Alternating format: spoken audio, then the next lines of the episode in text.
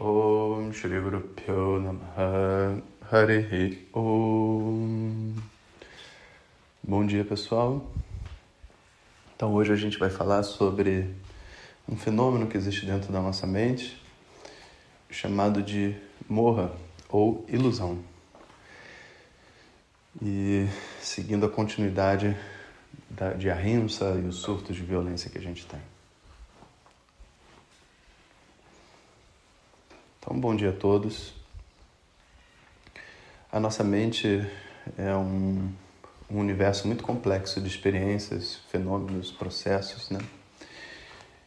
E uma vez que a gente entra nesse local de dificuldade emocional, né? onde existe uma dor, uma memória consciente ou não, que é disparada através de um gatilho inofensivo do universo, ou às vezes até um pouco ofensivo, mas desproporcionalmente a gente recebe a resposta desse gatilho, então a gente sabe que é um gatilho. Esse movimento todo, ele vem acompanhado de um segundo fenômeno dentro da mente chamado de morra ou ilusão. Esse fenômeno, ele é na verdade uma, um bloqueio, uma proteção que a nossa mente faz para que o intelecto não possa entrar dentro do processo de pensar e resolver o problema. Uh, como é que eu vou dizer? Resolver o problema de um ponto de vista mais pragmático, sabe? E dizer que aquilo que eu estou sentindo é falso. Né? Então, para impedir o intelecto de falsificar, né, tirar a realidade dos meus sentimentos, a mente provoca uma ilusão. E essa ilusão é uma coisa muito louca. E o nome é ilusão ou morra exatamente por causa disso. Do tipo assim, a gente combina uma coisa com alguém, aí essa pessoa, sei lá, é, descobre que a ex-namorada está indo no, no evento, né? Que a gente combinou. E a pessoa simplesmente muda a história do que foi combinado. Não, não, você falou para eu chegar às sete, não às oito. Ué, mas eu falei para você chegar às oito, eu sei, mas a outra pessoa chegava às sete e muda. E assim, não é cara de pau. Cara de pau é, é um tipo, né? Tipo assim, eu sei, eu tô, eu, eu, o combinado foi às oito, mas eu chego às sete porque eu quero ganhar alguma coisa. Não é isso, sabe? É ilusão mesmo. A pessoa ela passa a acreditar naquilo que ela quer acreditar. Que o inconsciente dela justifica a existência em nome de algum outro processo emocional que está disponível para ela ali. Isso é uma coisa muito louca, então, porque literalmente você adquire novas memórias que não aconteceram, memórias falsas, né? Você apaga memórias antigas, então coisas que você disse, você não disse, coisas que você combinou, você não combinou, né? E por isso é tão importante os contratos, né? Tão importante deixar claro o que está sendo falado.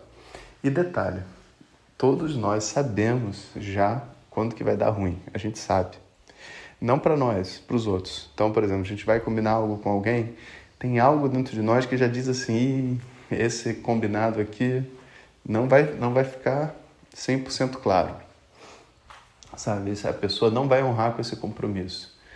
Porque tem muitas vezes, na forma como a pessoa pede uma ajuda, um combinado, muitas vezes você já sente, sabe, que a atitude dela ao pedir, ao falar e etc., não está sendo redondo.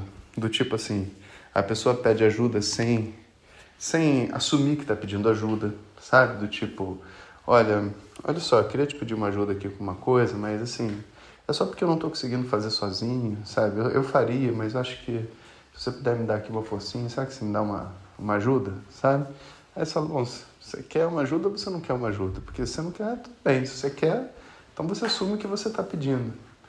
Aí no final das contas a pessoa, ela revela que ela tinha uma outra coisa ali por detrás, sei lá, ela é um competidor seu, né, em alguma coisa, e ela está pedindo aquela ajuda porque no final das contas ela vai ganhar com uma outra coisa.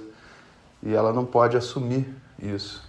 Então não só ela pede ajuda, como depois ela ainda fica com raiva de nós, porque sei lá, tem uma competição e ela não consegue assumir, sabe, que ela não é, sei lá, não venceu de maneira lícita, sabe?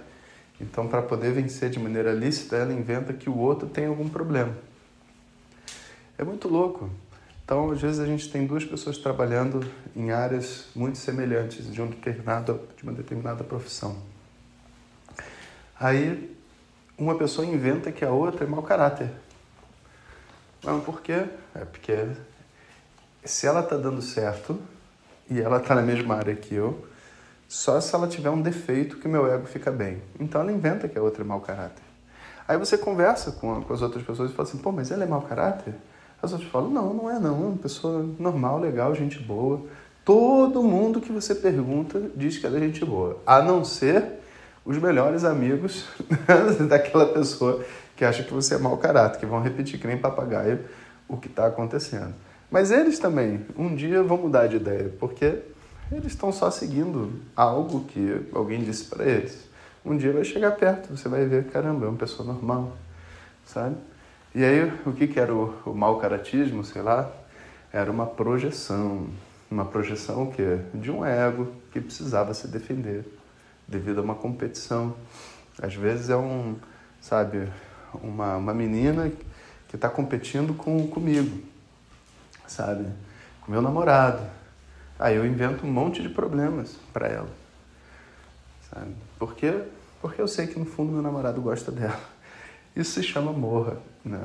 E morra deixa a nossa vida divertida, para não dizer né, louca, mas deixa a vida divertida porque é exatamente esse fenômeno chamado de morra que faz a gente depois ficar contando para as pessoas. Você não sabe o que aconteceu. Aí Beltrano disse isso, como é que ele disse isso, sabe? E algumas vezes a pessoa trabalha realmente com uma energia negativa internamente, sabe? Do tipo, ó, é, eu vou mentir para me dar bem, sabe? Tudo bem, isso é um outro problema. Mas muitas vezes você pega pessoas até sinceras, falando umas mentiras muito loucas, sabe? E isso acontece devido a esse fenômeno dentro da mente. Quando esse fenômeno fica muito alto, a pessoa começa a mentir para ela mesma de uma forma muito abrupta, aí isso começa a virar esquizofrenia, um distúrbios psicológicos mais graves, porque um certo nível de morra todo mundo vai ter. Afinal de contas, o nosso inconsciente está trabalhando, a gente vai esquecer certas coisas que é conveniente esquecer, projetar coisas que são convenientes lembrar. Mas isso tem que ter um limite, né? E o limite não é só um limite assim mensurável pela quantidade de coisas que a gente lembra e a gente inventa. Não, não é. O limite é o tanto que essas ações estão impactando a vida das outras pessoas. O tanto dessas ações, sabe, que estão me tirando de um caminho do Dharma e estão me transformando num mentiroso, sabe? Porque eu, eu contar uma mentira porque quero aparecer e depois falar para meus amigos, pô, é mentira, eu falei isso só porque queria que vocês, me, eu queria impressionar vocês. Os amigos vão rir, vão, vão te xingar, mas está tudo certo, você está entendendo? Agora, se você, sei lá, for aplicar para uma prova, né? uma entrevista de emprego e falar que você faz uma coisa que você não faz e depois precisarem dessa habilidade, aí você está fraudando, né? Você está traindo a confiança das pessoas. Então, existem lugares e lugares onde certas coisas são permitidas lugares e lugares. A gente não pode é, a gente não pode achar que a gente vai viver sem essa ilusão, porque é mentira, e também a gente não pode achar que a gente pode viver isso de forma indiscriminada, porque é extremamente prejudicial. Então a verdade é que eu preciso tomar consciência desse fenômeno dentro de mim, e quando surge momentos assim, eu tenho que assumir realmente, olha, menti, realmente, falei besteira, errei, sabe? Realmente, não sei porquê, ou melhor, não vem ao caso porque talvez, mas realmente foi um erro. Né? Peço desculpa a vocês aí por ter jogado essa energia a vocês que não pertence a vocês. Né? Então, esse é um, é um processo que a gente precisa estar constantemente revendo dentro de nós. E não precisa dizer né, que está totalmente conectado aos valores da tradição védica. É, é o valor pela verdade, é a retidão, tudo isso está associado a isso. Mas, na verdade, o fenômeno é chamado de morra, que também é um nome muito conhecido nos textos mais avançados de Vedanta. Então, seguimos aí mais um dia em direção à turma Krishna, sexta-feira, dia 11 de março. Um abraço a todos. Hariom.